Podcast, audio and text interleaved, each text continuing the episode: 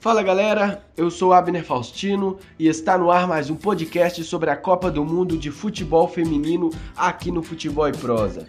No programa de hoje falaremos das classificações de Inglaterra e Estados Unidos, além de fazer já um pré-jogo de Japão e Holanda, partida que encerra as oitavas de final. Vem comigo nessa, solta a vinheta e já foi!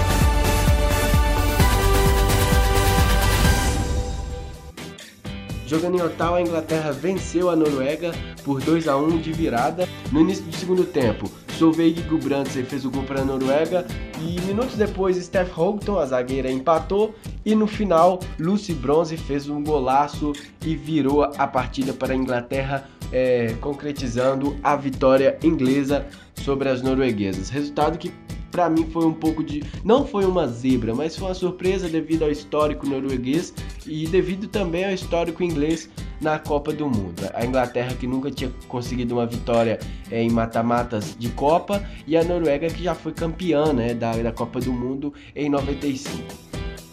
No primeiro tempo, é, Gulbrandsen e Hegerberg tiveram chances para a Noruega, que parou na ótima atuação da goleira Karen Bartley.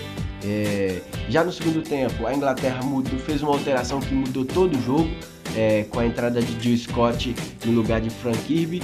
É, a Jill Scott entrou jogando muito bem pelo lado direito, de onde saíram os gols da Inglaterra. Ainda no segundo tempo, após os gols, a Noruega ainda teve oportunidades de empatar o jogo e a Inglaterra também teve oportunidades para fazer o terceiro, mas o jogo foi encaminhando até o final. A Inglaterra soube, soube, soube explorar o tempo, esse tempo cozinhar o galo na expressão do futebol. E, e a Inglaterra conseguiu um feito histórico, né? De, de, que é a primeira vez que a Inglaterra ganhou uma partida de mata-mata na Copa. Agora as inglesas enfrentam o Canadá no, no sábado, dia 27, às 8h30, numa esperança de surpreender as donas da casa. Já no outro jogo, os Estados Unidos passou por cima da zebra colombiana e garantiu também vaga nas quartas de final da Copa do Mundo. Gols saíram por Morgan, Alex Morgan aos 8 do, do segundo tempo e Lloyd fez aos 21 de pênalti, matando por 2 a 0 a Colômbia. Os Estados Unidos que ainda teve um pênalti perdido por Amba, o que perdeu a chance de igualar a Marta como maior artilheira da, das Copas. É, o Amba que tem 14 e Marta ainda continua com 15, mas o ainda tem é, mais jogos aí pelo Mundial, mas consequentemente deve aposentar antes da próxima Copa, quando Marta ainda tem 29 anos, deve jogar no mínimo mais uma Copa. A Colômbia que fez um ótimo primeiro tempo, foi muito bem no primeiro tempo mesmo, é, fez a sua melhor atuação no torneio, é, conseguiu travar os Estados Unidos que não conseguia criar oportunidades de gol. Eu destaco a ótima partida da, da Arias, né, zagueira colombiana, além de Andrade e Rincon que também fizeram uma ótima partida. Já pelo lado norte-americano, né, destaque sempre para ela, Rapino e Lloyd que fizeram boa partida.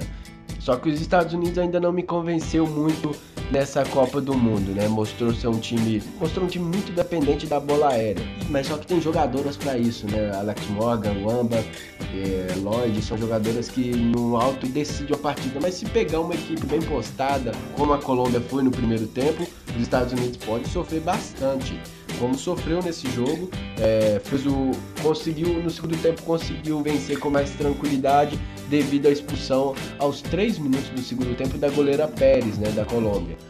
E isso a Colômbia teve que colocar uma goleira que era, já era a terceira reserva, né, que já era a terceira goleira, porque a Pérez era a reserva e a Sepúlveda a goleira titular que estava machucada. Então aí os Estados Unidos encontram um pouco de mais facilidade é porque também não foi, não foi ameaçada pela Colômbia. A Colômbia teve que tirar Vidal centroavante e, consequentemente, recuou um pouco o time para tentar segurar o resultado que tentava ainda levar para uma prorrogação o 0 a 0 Mas aí Morgan e Lloyd acabaram com a zebra sul-americana e, e aí os Estados Unidos, consequentemente, continuam no torneio. Agora os Estados Unidos viram seu foco para a China no próximo dia 26. É, jogo muito difícil para os Estados Unidos, mas também é que eu acho que os Estados Unidos pode levar vantagem sim por causa do jogo aéreo. A equipe chinesa é uma equipe mais baixa que a colombiana, mas consequentemente uma equipe mais rápida com um ataque mais agressivo. Já a Colômbia, é, que fica de boa nessa Copa do Mundo, que tem talentos muito bons que podem ser moldados, é uma equipe com uma média de idade de 23 anos, é, que tem jogadoras jovens, né, como a Lady Andrade, a Rincon, então, e não tem uma jogadora acima dos 30 anos, então e está apenas na sua segunda participação de Copa.